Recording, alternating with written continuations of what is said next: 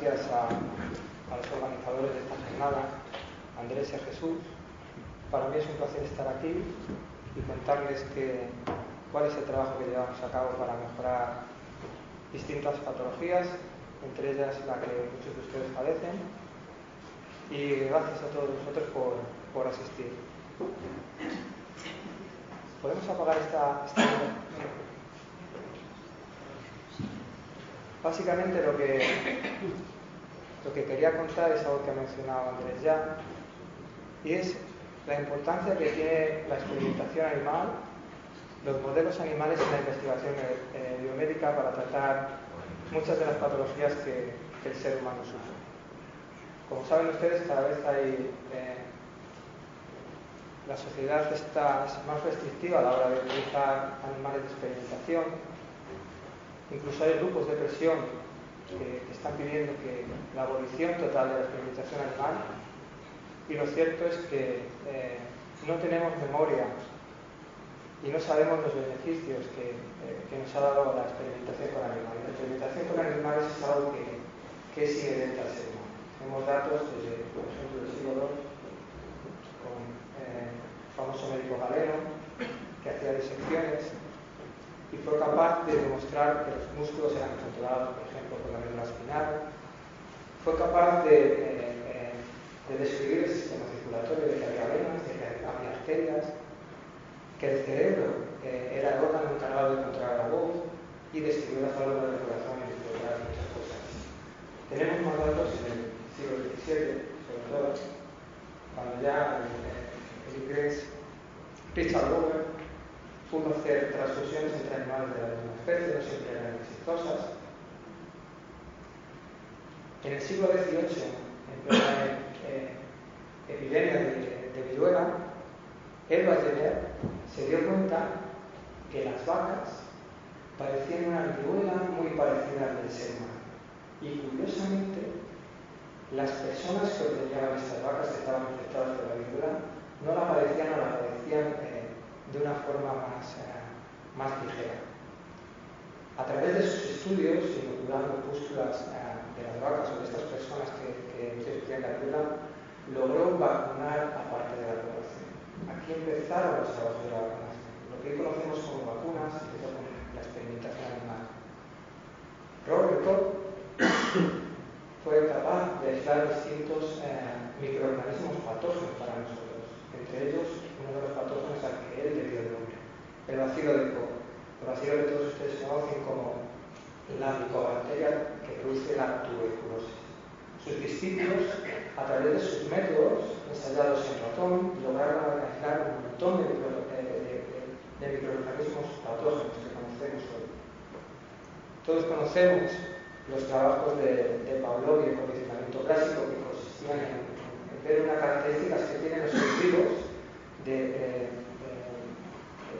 responder a estímulos neutros, como puede ser el sonido de una campana, como si fuesen otros estímulos diferentes como el de la comida.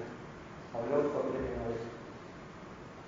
En el siglo XX se disparó eh, los experimentos con animales gracias al desarrollo eh, de los métodos de anestesia. Impedíamos ya de esta manera el sufrimiento animal y se dispararon el número de experimentos. No voy a recordarles que uno de nuestros dos premios Nobel españoles, Santiago Manuel Cajal, eh, describió su teoría neuronal a través de, distintos sistemas nerviosos de, de, modelos animales. El francés Alex Carrel logró eh, mantener latiendo un corazón extracorpóreamente durante días en el, laboratorio y Thomas Horan, en 1910, descubrió que las mutaciones, alteraciones en unos hilos que había dentro de las células, que hoy llamamos cromosomas, alteraban el color de los ojos de las moscas. Es decir, describió que los caracteres hereditarios residían en los cromosomas, sin saber aún qué eran los cromosomas. Él solo veía unos hilos que se tenían dentro de las, dentro de las células. En 1921 estos dos investigadores, Martin y Bess, consiguieron eh, aislar una de los, eh, medicamentos que millones de personas utilizan hoy, la insulina, a través de el páncreas de cerdos y, de vacas. Y fíjense qué importante. La penicilina, tal y como la conocemos ahora, que se descubrió en 1928 por Fleming, no se utilizó hasta mediados de, aproximadamente en el 45, en plena Segunda Guerra Mundial, donde las personas que fallecían no, fallecían la propia batalla, sino por las infecciones que, sufrían de las heridas que tenían en la batalla. Pues bien, los aliados mostraron que estas infecciones podían ser curadas por la penicilina, pero previamente la probaron en ratones. Solo los ratones infectados por, por estos microorganismos patógenos, solo aquellos ratones que eran pinchados con la penicilina sobrevivían. Esto eh, le dio cierta ventaja a, los aliados. Y hay un experimento precioso que no les voy a, no voy a entrar en detalle, en 1928, que utilizando también el ratón de laboratorio, Frederick Griffith logró describir lo que él llamaba como el principio transformador que era el principio transformante, él descubrió que información genética era pasada de una bacteria a otra. Y pocos años después, en 1945, eh, Oswald otro investigador, demostró que la información genética residía en los ácidos nucleicos, lo que conocemos como la molécula de la vida, el ADN increíble. Toda nuestra información genética, que somos, lo que seremos,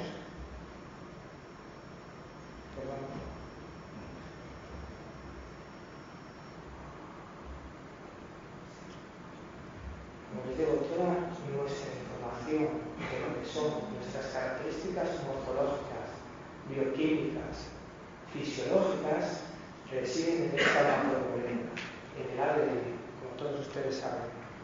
Eh, por hacer una comparación, el ADN, el conjunto de esta información genética, el conjunto de los ácidos nucleicos, es lo que los científicos llaman genoma, una palabra rara que nos inventamos, y no es otra cosa más que nuestro libro de instrucciones. En este libro de instrucciones tienen las instrucciones de si unos serán altos, bajos, si serán de tez morena o de tez clara, si seremos calvos, tiene la información de las enfermedades que podemos padecer y tiene la información de las enfermedades que vamos a padecer. Es increíble, libro de instrucciones. Hasta el año 2002, de este libro de instrucciones, de lo que llamamos genoma, conocíamos pequeños fascículos, como si hubiésemos arrancado hojas de este libro de instrucciones y fuésemos capaces de leer solo algunos párrafos, como ven aquí. Y hemos visto que estos párrafos están compuestos de solo cuatro caracteres, A, T, C y G, todos ellos. Hemos estado arrancando hojas de este libro de instrucciones hasta el año 2002 y leyendo estos pequeños párrafos. Vamos consiguiendo información, entendiendo información de nuestro libro de instrucciones con el desarrollo de la tecnología de la secuenciación de DNA, es decir, una serie de máquinas que nos ayudan a leer no solo una hoja de nuestro libro de instrucciones, sino de leer todo el libro, hemos conseguido todas y cada una de las letras de nuestro libro de instrucciones. Hemos visto que nuestro libro de instrucciones tiene 3.000 millones de letras. A, C, T y G, estos son cuatro caracteres, todos escritos. Es tan enorme que este libro de instrucciones lo tenemos en fascículos. En concreto, el libro de instrucciones del ser humano tiene 46 tomos, 46 fascículos, donde tenemos todas nuestras instrucciones para el ser humano. Están comprimidas, eh, este símil que hago esta comparación al libro de instrucciones, a los tomos que tenemos, es lo que conocemos como cromosomas. Muchos de ustedes seguro que están Pero bueno, los vamos a delimitar todos. Ahí donde está nuestro libro de instrucciones. Y todo ha gracias a la tecnología para poder leer nuestro genoma, nuestro libro de instrucciones. Es unas máquinas que hemos construido y que nos dan una ventaja desde el año 2002 De tal forma que no solo ahora tenemos el libro de instrucciones del ser humano, sino que también tenemos el libro de instrucciones de otras especies, del perro, gato, del conejo, del ratón. Hay miles de especies en el de la Tierra y nosotros ya tenemos el libro de instrucciones de varias de ellas. Lo siguiente que nos hemos preguntado los científicos es, ¿cuán parecidos son estos libros de instrucciones? Es decir, ¿se parece el libro de instrucciones del hombre al libro de instrucciones del conejo o del ratón? Y los hemos comparado. Y lógicamente hemos visto que, por ejemplo, los mamíferos tenemos libros de instrucciones relativamente parecidos. Es decir, que si abrimos ese libro de instrucciones nos vamos a encontrar en muchos casos con los mismos párrafos, con las mismas letras, en la misma posición. Lo siguiente que nos preguntamos es, si tenemos el libro de instrucciones humano y las distintas especies, nosotros somos diferentes. Del libro de instrucciones que dice tú vas a ser un ser humano, los seres humanos entre nosotros somos diferentes. Unos tienen ojos azules, otros tienen ojos negros. Tiene que haber una serie de cambios, una serie de versiones de nuestro libro de instrucciones que nos haga que nosotros y nosotros seamos diferentes. Y es lo que desde hace muy pocos años hemos empezado a buscar. Hemos empezado a buscar dentro del libro de instrucciones de individuos que eran altos, de individuos que eran de, de, de tez morena, de tez blanca, con ojos azules, hemos intentado buscar dónde estaban esos cambios. ¿Qué letras de nuestro libro de instrucciones, qué párrafos cambiaron? Y fíjense, esto es lo que da eh, eh, estos pequeños cambios, que, les digo ya que suceden en, en más del 1% de la población, son los que dan la variabilidad morfológica que hay entre las distintas especies, la variabilidad existente en nosotros. Lógicamente, entre hermanos son parecidos, pero hay que hacerse notar que incluso ya cuando cambiamos de un solo padre, el fenotipo, el resultado que encontramos ya es bastante diferente. Bueno, ¿qué es lo que ha sucedido cuando se está comparando libros de instrucciones de diferentes individuos? Pues hemos visto que existen párrafos, por ejemplo, por ejemplo esto, en nuestro tomo 22, en la página 160, en el renglón 7, unos individuos tienen en vez de una A, tienen, otros tienen una G y otros tienen una G. Esto es lo, lo que nosotros denominamos polimorfismos.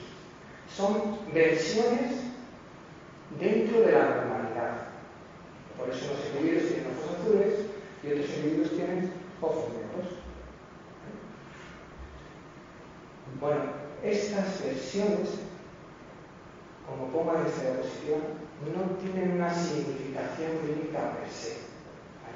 Pero sí son importantes porque, aparte de las características morfológicas diferentes que tenemos entre nosotros, estos polimorfismos, estos pequeños cambios que hay, estas diferencias que hay entre nosotros, hacen que unos individuos respondan bien a un fármaco y otros no. O unos individuos sean más susceptibles de tener una enfermedad y otros no. Todos sabemos que hay gente que fuma durante toda la vida y no desarrolla tumor de pulmón, mientras que otros, fumando 20 años, desarrollan tumores de pulmón. Esas pequeñas diferencias serían muy importantes localizarlas. Lo que llamamos polimorfismos. No significa que vayas a tener el tumor de pulmón, significa que tu genoma, que tu libro de instrucciones, si tú fumas, vas a tener más probabilidades de tener un tumor de pulmón. Lo que, ha hecho, han hecho los científicos en, en estos últimos 10 eh, años ha sido coger diferentes individuos de distintas partes del planeta con diferentes características morfológicas, con estas máquinas que os cuento que son capaces de, de, de instrucciones, es mirar todas estas variables que tenemos entre los individuos, variables dentro de la normalidad.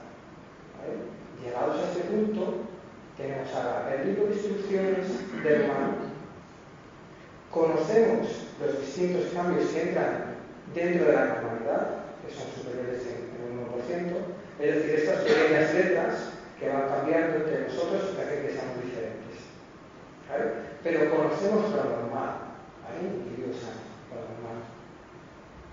Existen luego otros cambios que ya no se dan en más del 1% de la población, sino que se dan en menos del 1% de la población, que son más, como digo, más infrecuentes y que en ocasiones, no siempre, van a producir resultados adversos.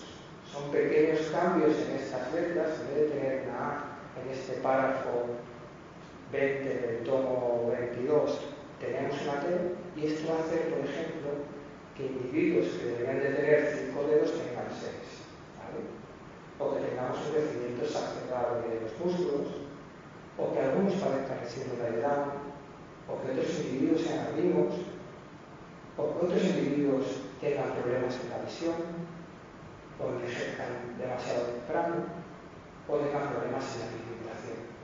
¿De acuerdo? Estos cambios son los que nosotros llamamos mutaciones.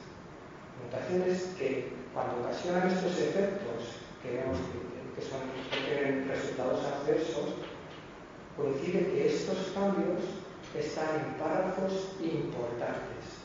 Estos párrafos importantes son los que los científicos llaman muchas veces genes. Cambios en genes pueden producir estos resultados adversos. Hemos conocido esto y entonces hemos dicho, bueno, pues lo que vamos a hacer es vamos a estudiar cuáles son estos cambios. Vamos a conocer dentro de las distintas patologías cuáles son estos cambios. Y desde el año 2014, en Reino Unido hay una iniciativa que se llama Proyecto 100.000 Genomas, en la que se ha destinado una ingente cantidad de dinero para conocer las erratas que hay en el libro de instrucciones del humano para todas estas enfermedades. Enfermedades que llamamos enfermedades raras. Como saben ustedes, hay más de 7 enfermedades raras. La iniciativa que hay ahora es, conocemos el libro de instrucciones del humano, sabemos cuáles son las versiones normales, ahora vamos a conocer cuáles son las erratas que hay en las distintas patologías. Y hay un montón de datos. Hemos conseguido un montón de datos, un montón de mutaciones en las distintas patologías. Solo decirles que, por ejemplo, desde hace muy pocos años, desde hace seis años, conocemos que hay más de 200 genes mutados, es decir, hay más de 200 párrafos con mutaciones solo en las patologías que afectan a la visión. ¿De acuerdo? Pues, una vez que nosotros estamos implicados, voy a pasar de soplario, en una de las mutaciones que afectan al gen de la, de la que es uno de los genes que está implicado en esta en estas patologías. Y ahora tenemos una ingente cantidad de datos. Más de 7.000 enfermedades raras que hay, entre ellas eh, la cuestión afecta, y tenemos las erratas del párrafo, las erratas del libro de instrucciones. Sabemos qué es lo que está o no. Sabemos que hay un cambio, pero no sabemos si ese cambio, si esa errata es la responsable de ese efecto adverso, lo que llamamos si es la responsable del fenotipo patológico, si es la responsable de la patología. ¿Cómo los científicos podemos discernir, saber si la mutación que hemos encontrado en uno de sus genes es la responsable del efecto patológico? Pues bien, una de las maneras que se nos ocurre sería pues cojo el libro de instrucciones del humano, que es normal, recreo la mutación patológica y veo qué es lo que pasa en el individuo. Como ustedes comprenderán, esto tiene una serie de limitaciones éticas y la experimentación con humanos pues no está lógicamente. Entonces, hemos pensado, ¿qué podemos hacer para demostrar o para comprobar qué raza se corresponde con qué enfermedad? Como vimos antes, hay otros libros de instrucciones de otras especies. Y les comentaba que había libros de instrucciones que eran muy parecidos a nuestro. Entre los mamíferos tenemos libros de instrucciones muy semejantes. Y lo que hemos visto es que el ratón, pese a las diferencias morfológicas que hay con nosotros, tiene un libro de instrucciones muy semejante.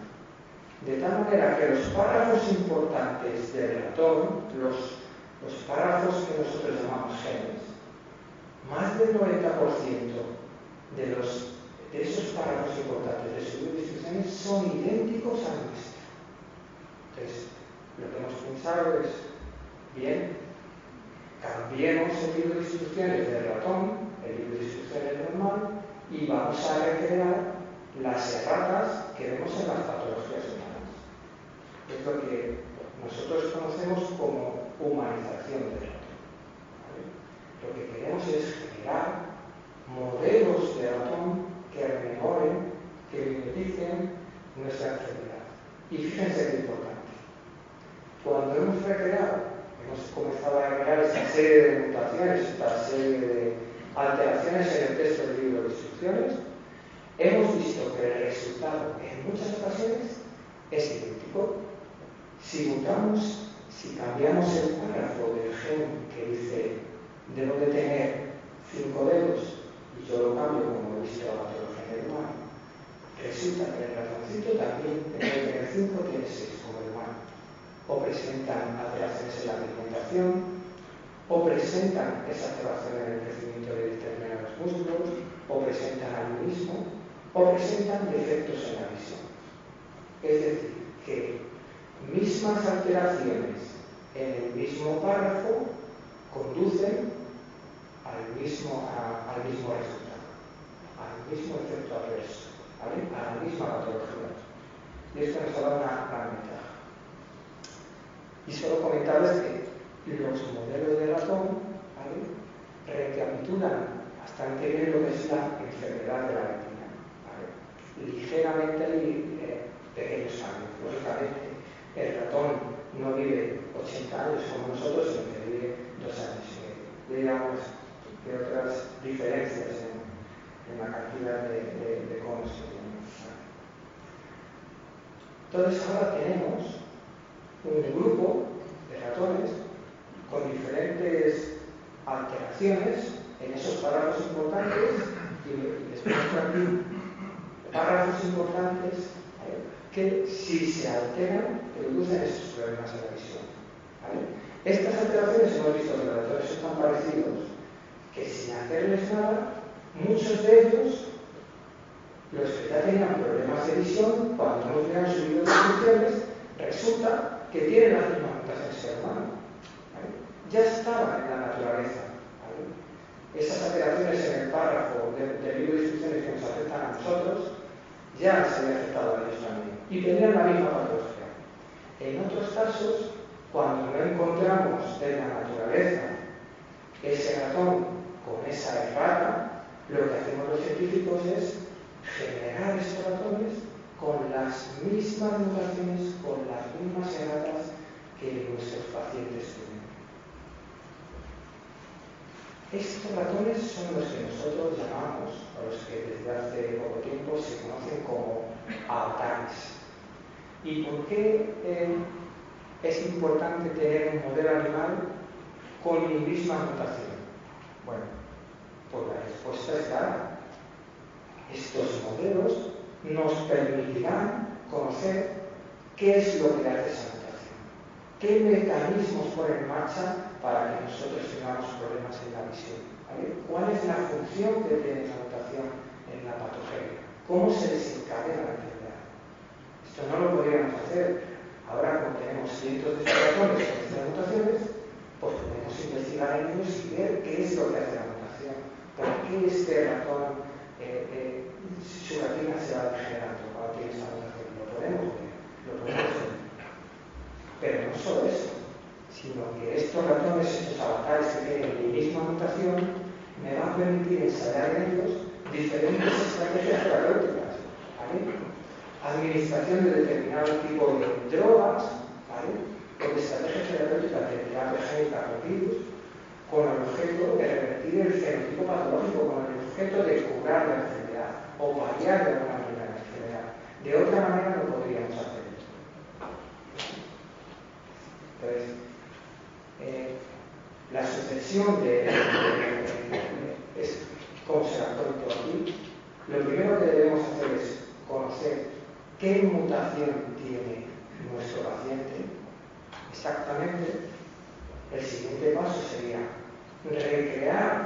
esa misma mutación en el libro de instrucciones del ratón, observar en él la patología, si tiene la misma patología del humano, ver los mecanismos moleculares que, desempeña esta, esta errata y, posteriormente, intentar revertirla de alguna manera.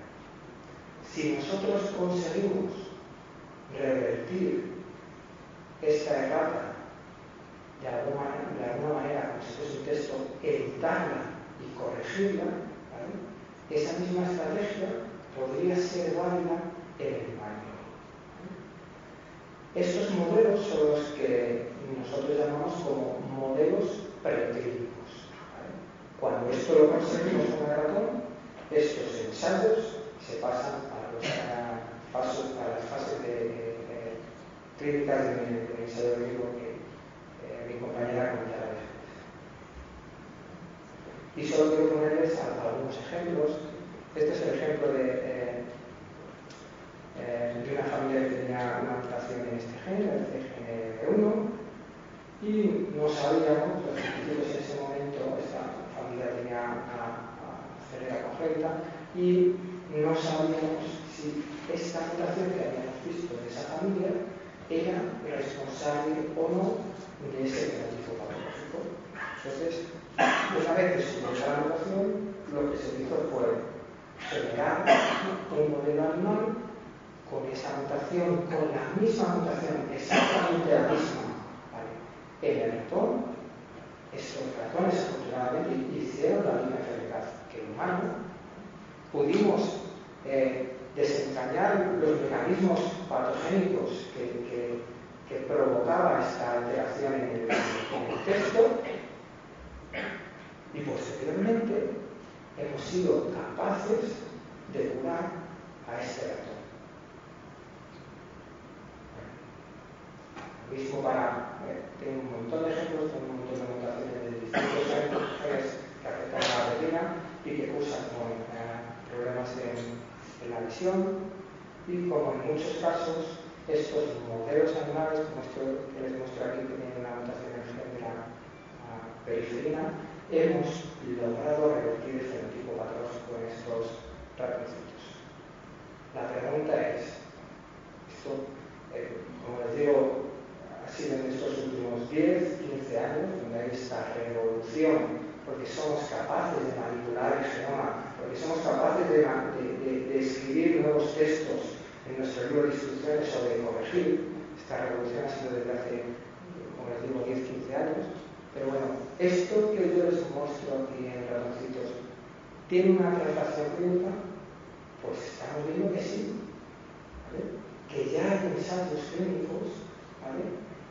que, están basados en estos modelos de ratón. Aquí les muestro un, un, ratoncito que tenía una mutación en este gen eh, importante, el RS65, y que en estos ratones, también esta molécula, el 9 acetato pues han mejorado mucho la visión. Una vez que supimos esto, que pasaba esto con los ratones, meses después comenzó un ensayo clínico con 13 pacientes, 14 pacientes en este caso, administrándoles la misma molécula. En el 70% de los casos estos pacientes mejoraron. Con ese mismo ratón hicimos otras estrategias diferentes, en este caso administrar una serie de virus para reimplantar el párrafo correcto. ¿vale? Y también se ha logrado eh, mejorar la Bueno, tengo muchos casos que muestran que estos modelos van a ser muy útiles para el tratamiento de estas patologías eh, hereditarias en muchos casos. Y no solo para eso, el ratón también hemos sido para ver cuál es la mejor vía de administración, si los tratamientos pueden ser o no tóxicos, qué tipo de célula debemos tratar y cuándo, en qué momento. Y todos estos estudios que les he mostrado yo de eh, literatura científica, según verán muchos de ustedes, los han visto también publicados en, medios, eh, periódicos nacionales, ABC o La Vanguardia. En estos últimos, los digo en estos últimos cinco. ¿Hay razones para el optimismo? Pues sí, hay muchas razones para el optimismo. Fíjese, al contrario de lo que sucede con las eh, enfermedades oncológicas, en el caso de las enfermedades de la visión, casi el 20% de los, eh, eh, de los ensayos que hacemos con ratones pasan a, ensayos de fase clínica con, con, pacientes y son exitosos. Esto no sucede con los enfermos oncológicos, los enfermos oncológicos son el 5%. Y de estos, de los que pasan a, fase 1, a fase 1 de, ensayo clínico, el 50% siguen adelante. Como saben, las distintas fases de ensayo clínico antes de testar la seguridad a testar la eficacia. En el campo de la farmacología está el 50% de los que pasan siguen adelante. Muy distinto a lo que sucede, por ejemplo, con los enfermos oncológicos. O sea, precisamente en el campo de la visión tenemos razones para el optimismo. Y todo esto es gracias a los modelos preclínicos, a lo que estamos haciendo con los ratoncitos en, el laboratorio. No les voy a entretener más, solo contarles unas pinceladas acerca de eh, cómo generamos estos ratones. En ocasiones, como les he dicho, los ratones ya, per se, algunos tienen mutaciones que son idénticas a las nuestras y que tienen las mismas patologías que nosotros. Cuando no nos encontramos en la naturaleza, cuando no los tenemos en los laboratorios, lo que hacemos es fabricarlos. Y esto era impensable hasta hace unos años. Ahora tenemos herramientas que nos permiten modificar de manera sitioespecífica el genoma. ¿Qué significa esto?